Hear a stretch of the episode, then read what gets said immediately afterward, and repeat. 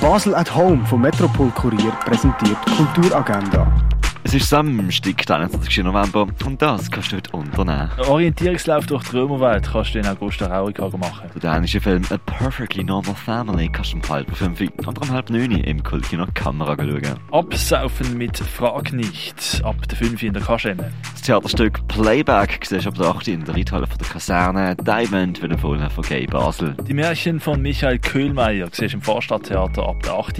Eine poetische Oper mit Wortwitz kannst du im Theater Teufelhof verbringen. Bettina Dierderli, Ega Plus, ab der halben neun. Johannes Endres, Standard Questions kannst du ab der halben 9 im Birdside Jazz Club. In den Museen der Region siehst du das. Rembrandt Orient siehst du im Neubau vom Kunstmuseum. Die Ausstellung The Lion is Hungry siehst du in der Fondation Bayerlo. Arbeiten von der Cornelia Ziegler hängen im Restaurant zum Schmalen Wurf. Salutary Failures von Raphael Hefti siehst du in der Kunsthalle. Und das alte Apothekerhandwerk kannst du im Pharmaziemuseum erkunden.